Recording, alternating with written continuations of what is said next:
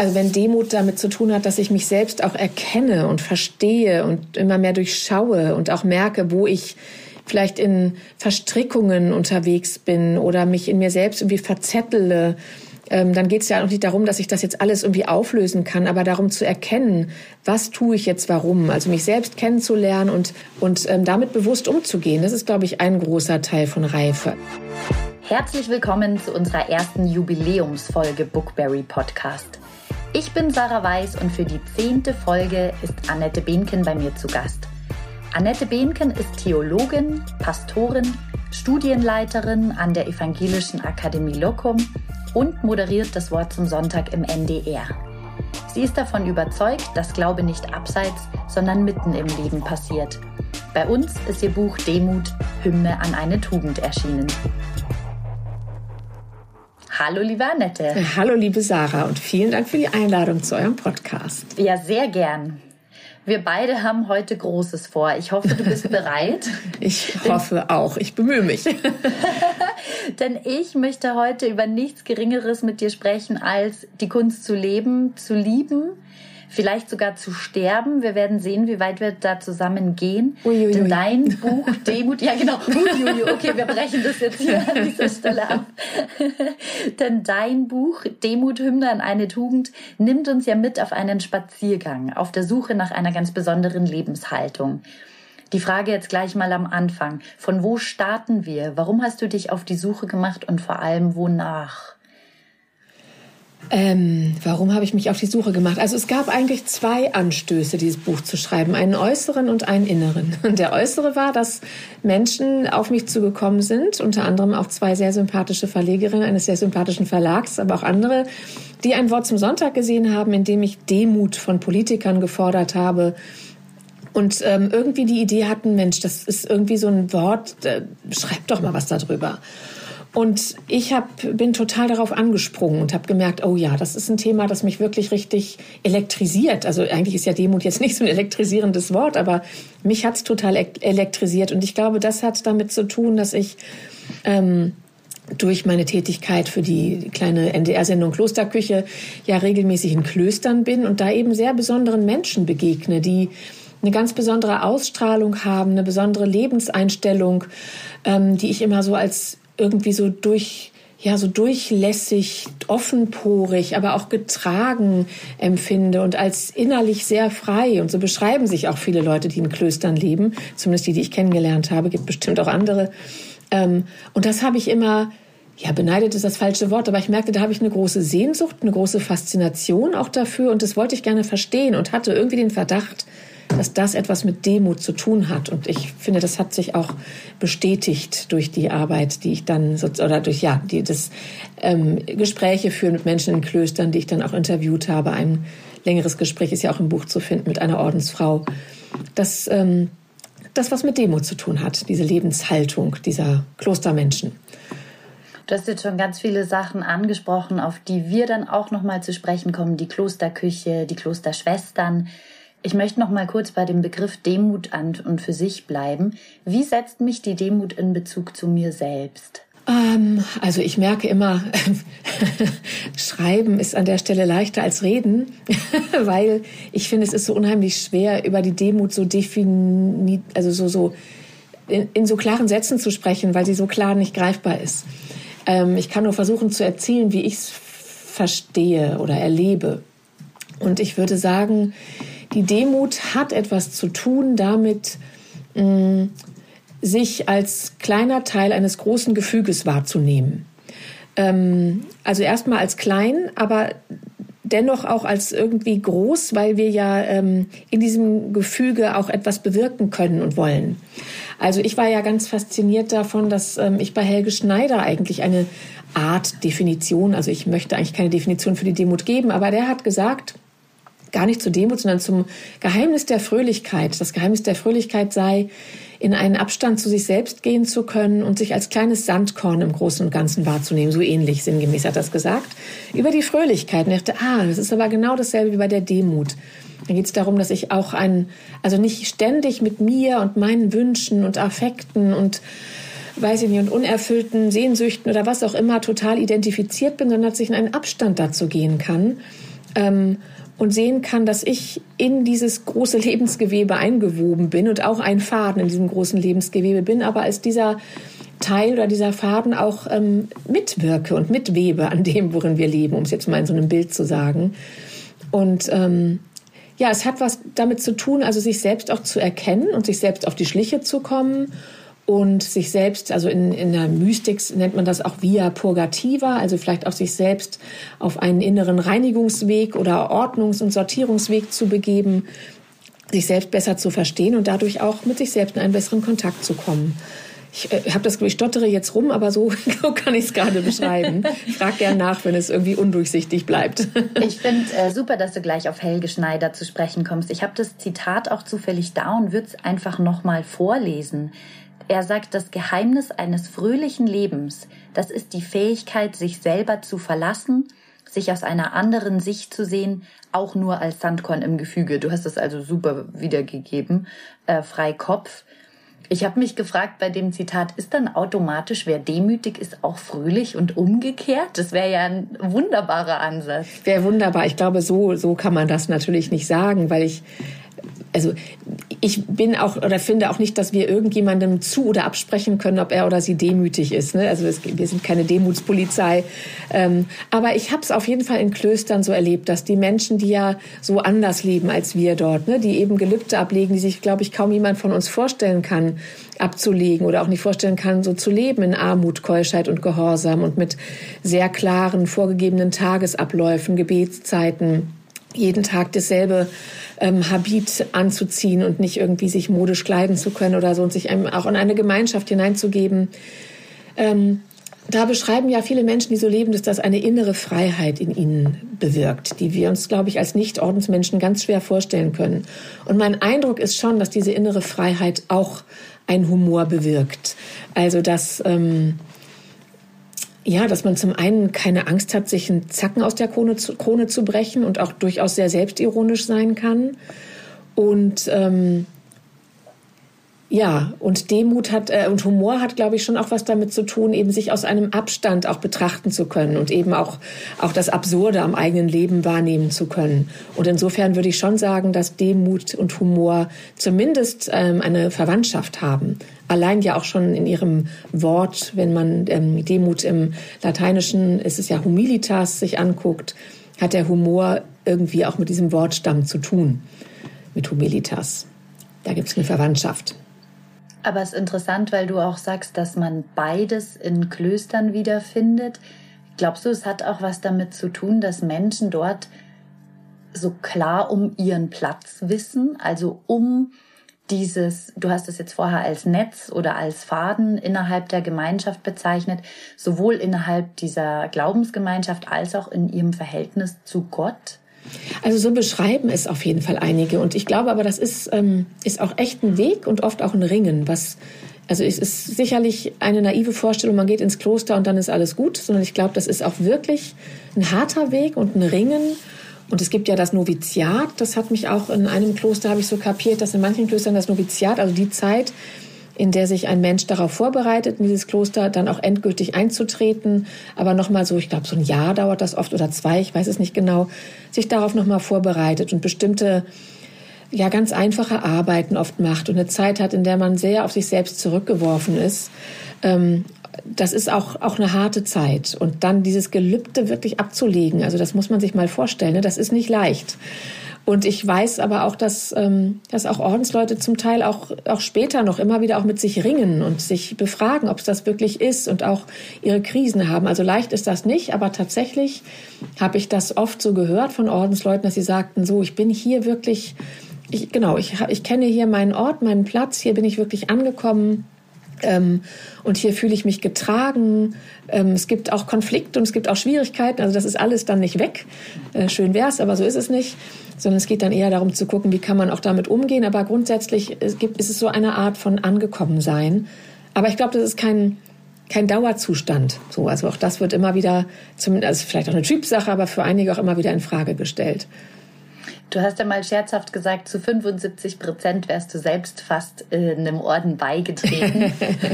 Bist das dann aber doch nicht. Aus welchem Grund? Du scheinst ja schon sehr fasziniert zu sein von ja. dieser Art der Lebensführung. Mhm. Ja, also genau das spricht mich so an. Ne? Dieses, ähm, also ich merke, dass ich, und ich glaube, so geht es vielen Menschen, dass ich ähm, oft in meinem, in meinem Leben auch so, ein, ja, so eine Melancholie habe und so eine, so eine Sehnsucht danach irgendwie auch so, ja, so durchströmt und so getragen zu sein, wie manche Menschen das sind, die ich eben vor allem in Klöstern treffe und die so wissen vielleicht auch, also so erscheint es mir, bestimmt idealisiere ich da auch total, ne? Ähm, aber die so wirken, als ob sie wirklich wiss, wüssten, wozu bin ich auf der Welt, was ist hier mein Sinn, ähm, was ähm, ja genau. Allein das schon ist ja ist ja ein hoher Wert. Und ähm, das finde ich gar nicht so leicht das für sich zu finden ich habe den Eindruck, je älter ich werde, umso mehr gelingt es mir. Ähm, aber das hat auch immer mit so einer Art ja, inneren Suche und Arbeit zu tun. Aber mich hat das immer sehr angesprochen und manchmal gab es auch so Momente, wo ich gedacht habe, tja, vielleicht, vielleicht muss ich ins Kloster gehen. Aber das ist nie von sehr langer Dauer, weil ich auch weiß, dass ich es wunderbar finde, in einer Beziehung zu sein und Kinder zu haben. Und glaube, dass es auch nicht für jeden Menschen das Richtige ist, im Kloster zu, ins Kloster zu gehen. Ähm, also die, die es machen, müssen sich da ja auch sehr überprüfen. Und ich glaube, das geht dann eher darum zu gucken, wenn man so eine Sehnsucht in sich verspürt, zu schauen, wie kann ich die in meinem anderen Leben vielleicht auch verfolgen oder was, was bedeutet das für mich in meinem Leben? Würdest du dann aber trotzdem umgekehrt sagen, dass diese klösterliche Demut eine Art von Haltung ist, mit der man gut Krisen begegnen kann? Das klingt so, als könnte das ein Hilfsmittel oder also Rezept meinst du sicherlich nicht, aber so ein Hilfsmittel sein, das glaube ich. Hm. Also weil du gerade diese Art von, ich hoffe, ich interpretiere da jetzt nicht über, aber diese Art von Melancholie und so weiter, die du beschreibst, das ist ja auch eine Art von, was macht das Leben mit einem, was legt es einem für Belastungen auf und wie kann man damit umgehen. Und manchmal gelingt es einem eben besser und manchmal schlechter. Mhm. Ich, nee, ich glaube, dass diese Melancholie, die ich meine, eher sowas ist wie die Sehnsucht danach wirklich, und insofern hast du recht mit deiner Frage, ähm, also die Sehnsucht danach, also bei mir ist es so wirklich verbunden mit dem Leben zu sein. Und ich habe immer so eine Angst in mir gehabt, die ist aber tatsächlich auch weniger geworden, ähm, was vielleicht ein gutes Zeichen ist, dass ich irgendwann mal mit hoffentlich weit über 90 ähm, auf meinem Sterbebett liege und ich möchte dann so gerne sagen können, so, ich habe es echt angenommen, dieses Leben. Ich habe es gelebt, mit allem, was dazugehört. Und ich bin nicht, also ich habe so eine Sorge davor, mein Leben irgendwie, oder hatte ich, habe ich inzwischen nicht mehr, aber hatte ich früher mein Leben so innerlich sozusagen zu verschlafen oder so. Ne? Also so geistig nicht ganz präsent und anwesend zu sein. Und es zieht an mir vorbei. Und ich habe gemerkt, ich habe diese vielen kostbaren Momente gar nicht ähm, wirklich gelebt oder war darin gar nicht anwesend, so sehr wie es hätte sein können. Das ist vielleicht so eine Sorge. Und Demut verstehe ich tatsächlich als eine Beziehungstugend, die uns eben auch, also mit uns selbst und auch mit dem Leben in eine vertiefte Beziehung setzt. Und ich glaube, es ist eigentlich die Sehnsucht nach dieser vertieften, ich sag, ich finde, es klingt immer ganz kitschig, aber ich finde trotzdem, dass es das ist, nach dieser vertieften Liebesbeziehung zum Leben. So, ähm, ich glaube, das ist die Melancholie, wenn man merkt, hm, da, da, ja, irgendwie fehlt da noch so, ein, so, ein, so eine Dimension oder so ein tiefen Grad an Lebensgefühl oder so. Und ich glaube, dieser Ruf, den Menschen verspüren, wenn sie ins Kloster gehen, ist verwandt damit. Der ist sicherlich noch was anderes. Und ähm, ich finde es immer ein bisschen anmaßend, wenn ich darüber rede, weil ich ja das gar nicht ermessen kann, wie das ist, im Kloster zu leben. Weil ich glaube, also so erzählen es auch manche Menschen, die im, ins Kloster gegangen sind, dass es, dass es damit verwandt ist, mit dieser Sehnsucht, dieser, ja. Und ich glaube, die Melancholie ist eigentlich eine Sehnsucht nach einem vertieften Leben und einem präsenteren Leben. Was denkst du, hält uns davon ab, dieses präsentere Leben zu leben? Also ich erlebe uns wirklich in unserem sehr beschleunigten Leben, das auf höher, weiter, schneller immer noch äh, gepolt ist, wirklich auch als getrieben. Auch die von uns, also ganz, ja, fast durch alle Schichten hindurch, glaube ich, sind wir irgendwie auch getrieben. Entweder immer, weil, unsere Arbeit uns immer mehr abverlangt und diese Welt uns immer mehr abverlangt und wir aber auch immer mehr wollen vielleicht, auch immer mehr den Druck haben, auch, ähm, weiß ich nicht, Dinge zu erleben oder zu produzieren oder ähm, uns auch unter einen Druck setzen, irgendwie glücklich und erfüllt sein zu müssen und zu gucken, wie können wir das hinkriegen. Also da ist sicherlich so ein ähm, höher, weiter, schneller und beschleunigen, was äh, ja auch der Soziologe Hartmut Rosa sehr gut beschreibt wie, sie, ja, wie wir uns immer mehr in so ein Lebensgefühl hineinbegeben, als würden wir eine Rolltreppe hochrennen, die aber immer schneller runterfährt und wir laufen eigentlich auf der ähm, Stelle, obwohl wir uns wahnsinnig anstrengen und wahnsinnig viel Bewegung da ist, aber wir bleiben auf der Stelle stehen. So ein Lebensgefühl haben, glaube ich, viele. Und, ähm, und so ist auch ja unsere ganze Wirtschaft irgendwie ausgelegt. Und ähm, ja, ich glaube, das macht viel aus, ähm, dass wir dadurch aus dem ja, dem Kontakt, der Beziehung zum Leben, zu uns selbst hinausfallen, weil das, glaube ich, Zeit braucht und Ruhe braucht und Stille braucht, zumindest immer mal wieder. Es darf auch schnell und lebendig zugehen, aber auch immer mal wieder solche Momente braucht. Und ich glaube, das andere ist, ähm, wie wir so geworden sind als Menschen. Wir erleben ja alle so unsere Schrammen und Verletzungen und ähm, also kein Mensch geht ja ganz heile von Kindheit an durchs Leben. Und wir entwickeln irgendwie ja Muster oder Dynamiken, um damit umzugehen die manchmal aber dazu führen, dass wir vielleicht auch nicht ganz bei uns sind, sondern uns ja in, in, in also jetzt die Existenzanalyse würde, glaube ich, von Coping-Reaktionen sprechen, also in psychischen Dynamiken befinden, die ablaufen und die wir gar nicht selbst in der Hand haben und dabei auch nicht wirklich in uns präsent und wach sein können. Ich hoffe, ich konnte das jetzt so beschreiben, dass man folgen kann. Ich finde das ganz wunderbar, dass wir jetzt in der zehnten Folge auch noch den Bogen zur ersten Folge schlagen. Aha. Mit dem Punkt Zeit, weil nämlich zu Gast in unserer ersten Folge war Martin Liebmann, der ja Obmann des Vereins zur Verzögerung der Zeit ist. Ja. Bei dem du ja auch Mitglied bist. Ja. Und also deswegen umso schöner, dass jetzt der Punkt Zeit auch noch zur Sprache kommt und mhm. dass es auch für dich der Punkt ist, an dem man ein gelungenes Leben aufhängen kann, dass man sich die Zeit geben muss, da überhaupt richtig einzutauchen. Genau, und ich finde, also äh, äh, manche finden, dass er inzwischen überstrapaziert ist, aber ich finde, es ist eben so, äh, es trifft es so sehr, was eben der Hartmut Rose auch sagt, er spricht ja auch von der Beschleunigung und sagt, die Antwort darauf ist aber jetzt nicht unbedingt die Zeit anzuhalten, sondern die Antwort auf die Beschleunigung, die uns so aus der Beziehung wirft, ist Resonanz, also in, wieder in eine Resonanz mit dem Leben kommen, was ja nochmal ein anderer Begriff für die Beziehung ist. Oder er beschreibt es so schön mit einem vibrierenden Draht, den ich zwischen mir und der Welt verspüre.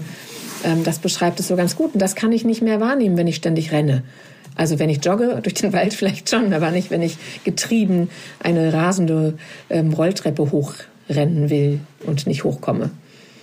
Ja, und das macht einen ja auch stumpf und hat ähm, nichts damit zu tun, wie man ein gelingendes Leben führen kann. Ja, und das ist das Schöne an diesem Verein zur Verzögerung der Zeit. Also ich, ich bin ja auf den einfach angesprungen, weil ich diesen Titel schon so toll finde. Ne? Ein Verein zur Verzögerung der Zeit. Was für eine tolle Idee ist das denn?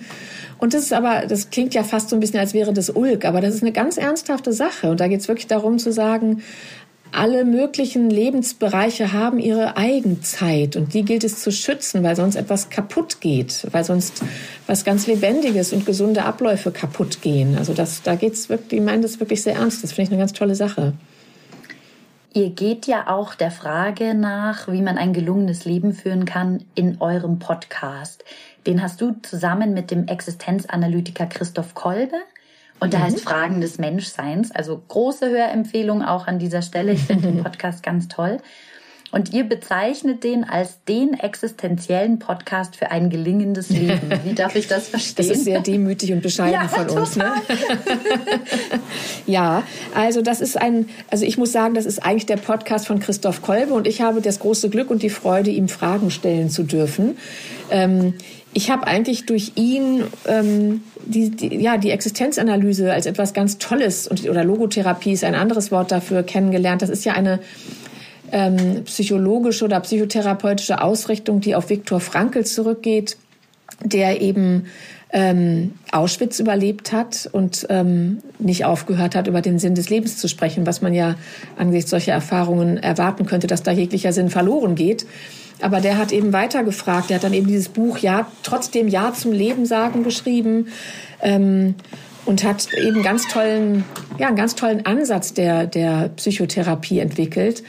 Und ähm, genau, und der Christoph Kolbe ist da unheimlich fit drin. Der ist eben selbst Existenzanalytiker und ich hoffe, ich sage es jetzt richtig, Präsident der Internationalen Gesellschaft für Logotherapie und Existenzanalyse und hat eben die tolle Fähigkeit, unheimlich gut versprachlichen zu können, was in den Seelen von Menschen abläuft. Und meine Freude ist es, dass ich ihn dazu ganz viel fragen kann und meine Gedanken dazu sagen kann. Der antwortet darauf und offenbar hören sich das manche Leute auch gerne an und profitieren davon, wenn wir über die Liebe reden oder über Authentizität oder ja, ich weiß gar nicht, welche Themen wir alle schon hatten.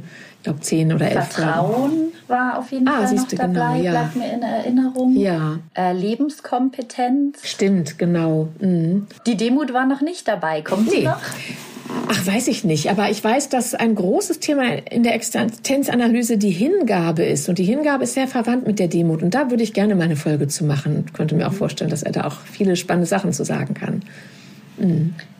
Vielleicht werdet ihr auch über die Reife sprechen. Ich bin nicht sicher, aber du sprichst in deinem Buch auf jeden Fall mit Schwester Theresa über die Reife. Ja. Und dass die Demut eine Haltung ist, die den Menschen mit vielen Durchgangsstationen natürlich zur Reife führen kann. Was verstehst du in dem Zusammenhang unter Reife? Ich fand das einen ganz spannenden Moment in eurem Gespräch. Mm, oh, ich finde das gar nicht, ich würde am liebsten jetzt andere sprechen lassen, weil ich immer das Gefühl habe, ich kann das gar nicht so gut formulieren. Im Buch lasse ich da ja auch eine Existenzanalytikerin zu Wort kommen, die, ich glaube, acht Punkte aufschreibt, von denen sie sagt, das sind Kennzeichen von Reife. Wenn ich es jetzt mit meinen Worten sagen möchte, also wenn Demut damit zu tun hat, dass ich mich selbst auch erkenne und verstehe und immer mehr durchschaue und auch merke, wo ich vielleicht in Verstrickungen unterwegs bin oder mich in mir selbst irgendwie verzettele, ähm, dann geht es ja auch nicht darum, dass ich das jetzt alles irgendwie auflösen kann, aber darum zu erkennen, was tue ich jetzt warum. Also mich selbst kennenzulernen und ähm, ja, ähm, ah, wie soll ich das beschreiben? Also mir dessen bewusst zu sein, wer ich gerade bin, als wer ich gerade handle und ähm, aus welchen Energien oder Kräften und Motiven ich gerade auch handle oder spreche. Und ähm, damit bewusst umzugehen, das ist, glaube ich, ein großer Teil von Reife. Also diese, dieses sich selbst zu erkennen, aber auch gnädig zu sein mit sich selbst, auch mit seinen eigenen Schwächen und seinem so geworden sein und nicht zu denken, ich kann jetzt der perfekte Mensch werden, sondern auch gnädig mit mir zu sein, zu sagen, so, dass ich immer wieder in diese oder jene ähm, Emotionsfalle tappe oder so, das gehört zu meinem Leben eben dazu und ich muss lernen, wie ich damit umgehe. Es gehört auch zur Reife, genau das, was wir schon hatten, dieses in einen Abstand zu sich gehen zu können, also sich nicht immer mit seiner eigenen Befindlichkeit zu identifizieren, sondern das auch mal aus einem Abstand heraus wahrzunehmen, dass meine Befindlichkeit jetzt so oder so ist, aber ich muss mich davon nicht handeln äh, oder nicht treiben lassen. Ähm, was ich ganz schön finde, ist, dass die, ähm, die, die Existenzanalytikerin, die ich im Buch auch zitiere, sagt, es gehört auch dazu, dass man immer noch staunen kann über die Wunder und die Größe dieser Welt und der Erscheinungen dieser Welt, dass auch das ein Teil von Reife ist. Also eigentlich etwas, was wir eher Kindern zuschreiben, dass man staunt und, und fasziniert ist. Aber auch das sagt sie, sich das zu erhalten, findet sie, ist auch ein Teil von Reife. Das finde ich ganz schön. Und was Viktor Frankl, also auch nur ein kleines Puzzleteil von Reife, aber ich finde, das ist so ein tolles Stichwort, der spricht auch von der emotionalen Inkontinenz. Und das finde ich ist so, oh. ja, es klingt ein bisschen eklig, ne, aber wenn wir so in den sozialen Medien unterwegs sind oder so, ich meine, so viele Menschen müssen andauernd sagen, was sie wie empfinden und sich über alles Mögliche aufregen und und da geht es ja einfach darum zu sagen, ich muss nicht immer alles sagen, was gerade in mir äh, so unterwegs ist an Gefühlen und Gedanken. Ich kann auch mal überlegen, ob dieser Gedanke oder jede Emotion vielleicht jetzt einfach auch mal bei mir bleibt. Das gehört, auch das, das gehört zur so Reife. so ein Auftritt von einer Art Performance von ja. der Person selbst. Das ist ja auch interessant, dass Schwester Teresa sagt, ähm, Demut ist Humilitas und das bedeutet so zu sein, wie wir sind, wenn nichts hinzugetan wird und nichts weggenommen wird. Mhm. Und ich habe auch so lange auf diesem Satz rumgekaut. Mhm. So, was ist das für ein Zustand des Menschseins? Weil wir ja immer Prägungen ausgesetzt sind und Situationen. Genau. Kommt man da jemals hin? Also ich glaube, genau, man könnte diesen Satz so verstehen, wie es gibt etwas, so bin ich eigentlich und, ähm, und da ist jetzt nur ganz viel dazugekommen. Ich glaube, so ist es nicht. Wir, ich glaube, wir sind nicht irgendwie auf die Welt gekommen, werden dann vom Leben deformiert oder so, sondern so wie wir sind, sind wir wir. Mit all den Prägungen, die wir haben, die gehören zu uns nun mal dazu. Auch mit der Zufälligkeit und Unverfügbarkeit, mit der wir so geworden sind, wie wir sind. Und den Schicksalsschlägen und den tollen Erlebnissen und so weiter. Ich verstehe das so, dass es mehr um einen, ja, einen Zustand, würde ich mal sagen, geht, in dem ich der vielleicht ähm, unerreichbar ist in totaler, in seiner totalen Form, aber um einen Zustand, in dem ich sowas bin wie offenporig und pur und unverfälscht und wahrhaftig, also in dem ich nicht irgendwie spiele mit anderen oder mit mir selbst, ähm, ja, sondern so in einer Durchlässigkeit bin oder in einer Präsenz bin, also auch ganz wach bin. So, so deute ich das für mich.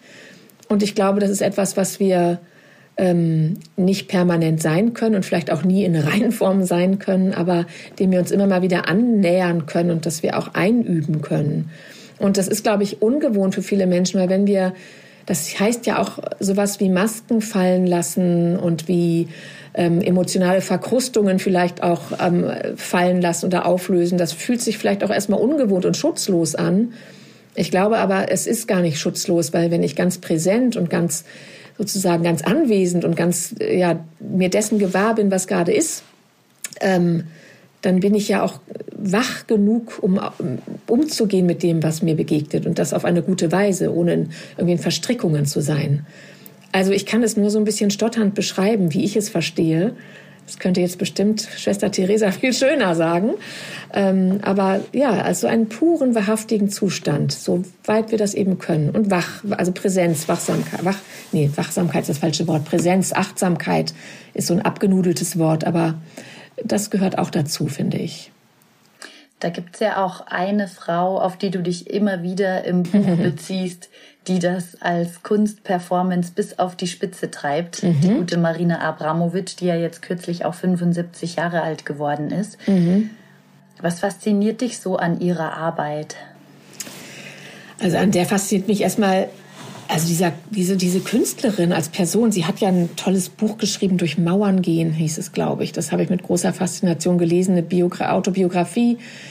Ähm, also dass da so eine, also mich faszinieren überhaupt Künstler, Künstlerinnen, die so, die so leidenschaftlich und hingebungsvoll sich in ihre Kunst hineinwerfen und sich dem ganz widmen und ganz anheimgeben sozusagen. Das macht sie auch wirklich körperlich. Ja, mhm. genau, das macht sie mhm. total allumfassend körperlich und gefährdet dabei auch ihr Leben, ihre Gesundheit. Das ist vielleicht nichts, was man als Vorbild jetzt irgendwie anderen verkaufen sollte, aber für sie, glaube ich, ist es so stimmig und hat mit ihrer, natürlich auch mit ihrer Biografie zu tun ähm, und hat aber dadurch auch eine ganz hohe Intensität. Also das ist das andere, was mich, also das eine ist diese Leidenschaft und dieses sich so sehr einer Kunst hinzugeben und ja auch eine eigene ja, Kunstform, könnte man fast sagen, eine eigene Prägung ihrer Kunstform hat sie entwickelt. Das ist ja, die ist da ja schon irgendwie auch Pionierin. Ähm, Meinst du Performance-Kunst? Ja, dieser Performance-Kunst, Dankeschön, mhm. genau. Ähm, da ist sie ja auch wirklich eine Vorreiterin. Und das, was ich aber auch so faszinierend finde, ist wirklich diese, ja, diese Präsenz, die sie eben hat. Ne? Also die, sie muss ja körperlich ganz präsent sein, aber auch geistig. Wenn sie da rumsteht und irgendwie rumträumt oder so, dann ähm, hat es schon gar nicht mehr diese Ausstrahlung, die das hat, was sie macht. Und ähm, das finde ich sehr, sehr faszinierend an ihr, dass sie eine unheimlich kraftvolle, fast archaische Ausstrahlung auch hat und sich so aussetzt, bis dahin, dass sie sich ja auch verletzt. Und ähm, und das aber zu ihrer Kunst dazugehört, dass sie sogar das in Kauf nimmt, dass manchmal auch ja, sie auch blutet und Schmerzen erleiden muss und äh, ihr die Kraft flöten geht und sie ja schon ein paar Mal auch ohnmächtig wurde bei ihren Aktionen.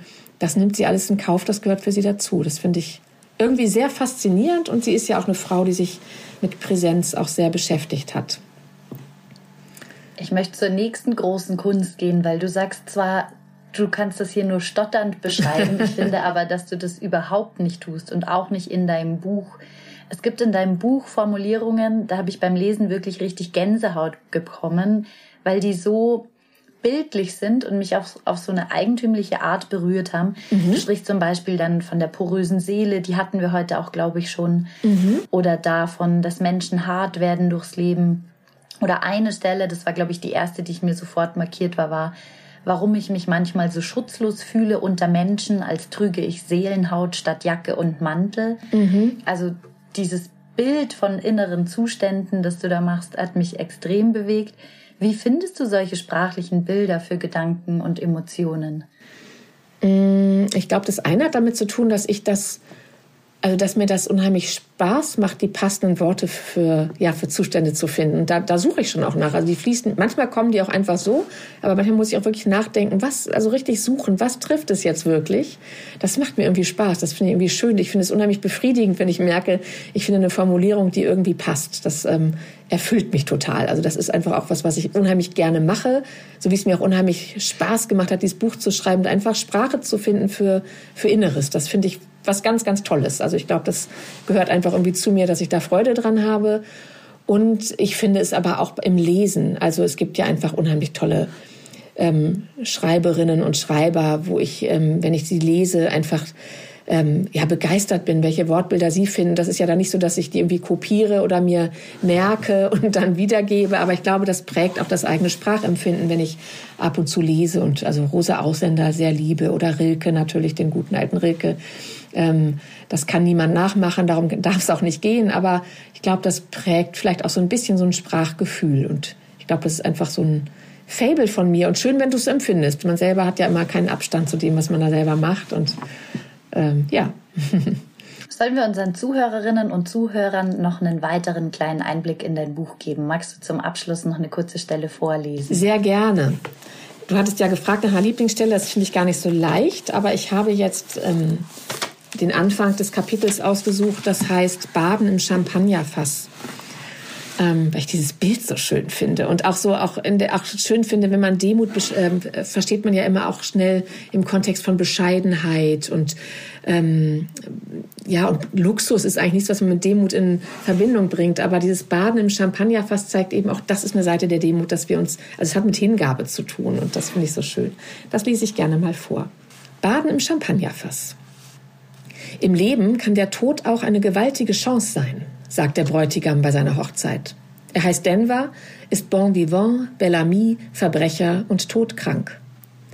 Während sich manche Leute eine Flasche Champagner leisten, um etwas Besonderes zu feiern, würde er mit seiner Liebsten für den kurzen Rest des Lebens lieber gleich in einem gewaltigen Champagnerfass baden.